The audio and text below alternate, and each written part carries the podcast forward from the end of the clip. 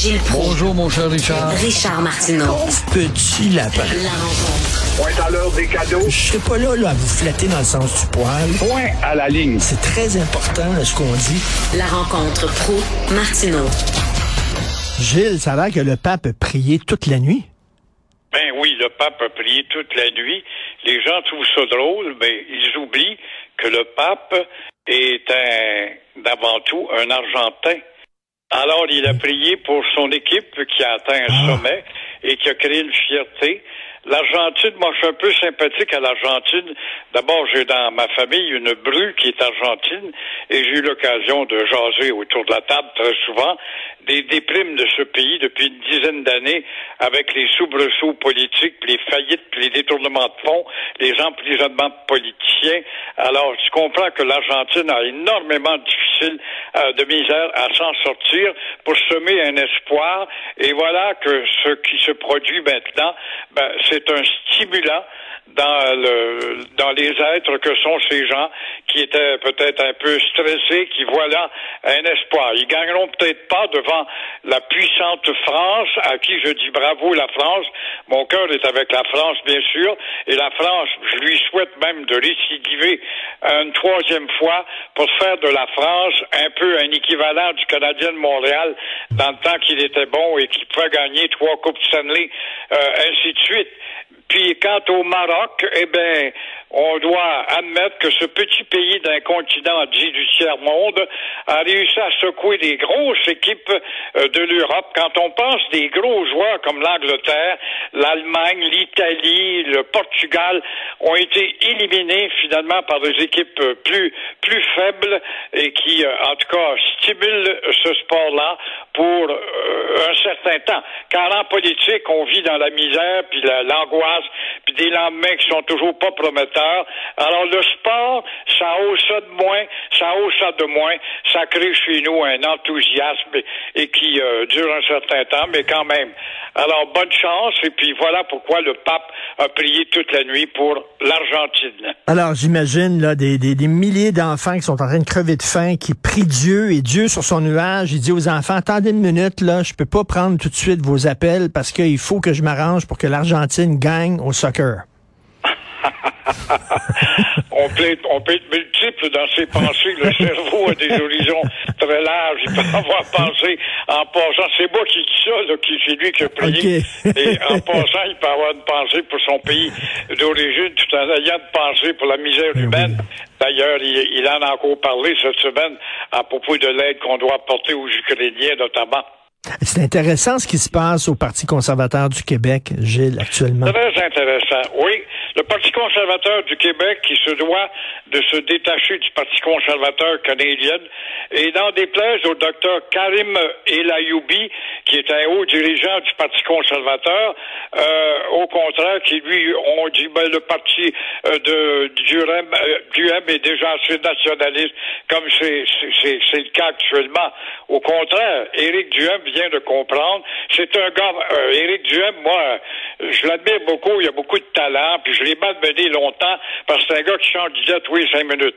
Mais là, depuis quelque temps, il a de l'air à cheminer, il s'est cassé la gueule en flirtant avec le West Island durant la campagne pour promettre de ramollir la loi 101. Il s'est aperçu, qu'il parlait des rednecks, des statu quo qui veulent rien savoir. Il n'a pas eu grand succès avec eux autres. Alors, Éric Duhem, quand même, c'est un gars très persuasif. Et là, il étudie le projet de faire un virage plus autonomiste que celui du parti de Pierre Poilievre, qui à Ottawa, lui, s'est cassé la pipe cette semaine en Ontario, au Mississauga, dans ce comté rouge qui a déjà été bleu, qui n'est pas revenu euh, bleu, mais redevenu rouge. Alors, puis on l'a vu aussi faire ses volte-face quand il a été élu justement au Congrès, majoritairement avec des Québécois aussi, qui avait sa petite femme qui était bien mignonne, qui a été élevée dans l'est de Montréal. Puis bravo les Québécois, vous êtes battus pour votre langue. On va continuer à vous appuyer. Ça n'a pas pris le temps qui s'est rangé derrière Trudeau, finalement, quand on a parlé de la patrie, la loi 101, euh, sous le toit des entreprises du Québec avec les, les ronds de cuir fédéraux. Alors, dans ce chapitre, le projet de loi sur la souveraineté de l'Alberta de Mme euh, Danielle Smith, contesté par les grands intellectuels et aussi les, euh, les constitutionnalistes, mais c'est le point de départ, pareil, ce geste-là, point de départ pour une révision de cette fédération qui est tellement vieille, cette vieille confédération qui date du FAMAL. Et encore une fois, euh, qu'est-ce qu'elle a dit, cette femme? Elle a dit, nous, on va passer des lois et on va dire au fédéral de suspendre ces lois et de ne pas venir empiéter dans nos juridictions quand vous décidez de vous mettre le nez dedans. Et c'est ce qu'on fait un peu avec le Québec. Le Québec en sait quelque chose. Alors, je pense que ce, cette, euh, cet élan autonomiste va peut-être éveiller d'autres premiers ministres pour qu'on en vienne à une conférence constitutionnelle. Alors, à cet égard, Duhem joue la bonne carte demain ou samedi aussi à Drummondville. Et euh, en conclusion, cette approche démontre comment euh, Madame Smith de l'Alberta a pu ouvrir un débat qui en vaut la peine de réviser la vieille constitution confédérale. Euh, demain, c'est la fameuse rencontre Legault-Trudeau. Vous vous attendez à quoi? Rien, zéro plus zéro. Et euh, c'est un week-end très politique. Après la réunion de Drummondville pour le parti d'Éric Duhem, voilà aussi qu'il faut penser à la rencontre entre François Legault et euh, un dénommé Justin Trudeau qui souffre de surdité aiguë.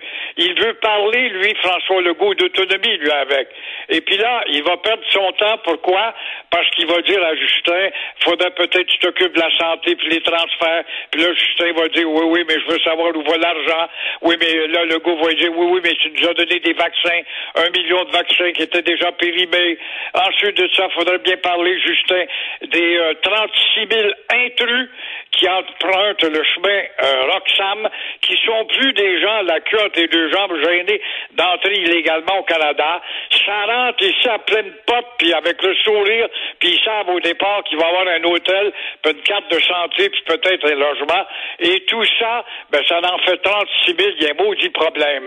Également, sur les 50 000 immigrants que le veut, par rapport aux 112 000 que Trudeau aimerait avoir, mais est-ce qu'il a une politique de logement? Est-ce qu'il y a des cliniques à nous offrir? Si c'était 112 000 médecins, 112 000 professeurs, bien sûr qu'on dirait bienvenue immédiatement, mais c'est pas le cas. Il faut déployer tous les efforts pour euh, aider ces gens-là.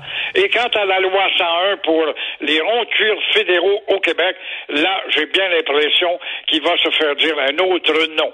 En un mot, en un mot, moi j'entends les gens, oui, oui, mais Legault insiste trop pour des francophones, 100% francophones. Il n'y a rien que des Haïtiens qui viennent ici. Je veux bien croire qu'il y a beaucoup d'Haïtiens qui parlent un français assez boiteux, des fois un français convenable, mais des fois.